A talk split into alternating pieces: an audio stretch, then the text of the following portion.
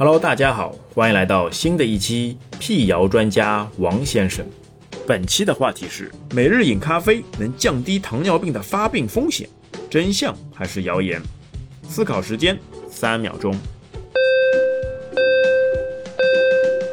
答案揭晓：每日饮咖啡能降低糖尿病的发病风险，是真相。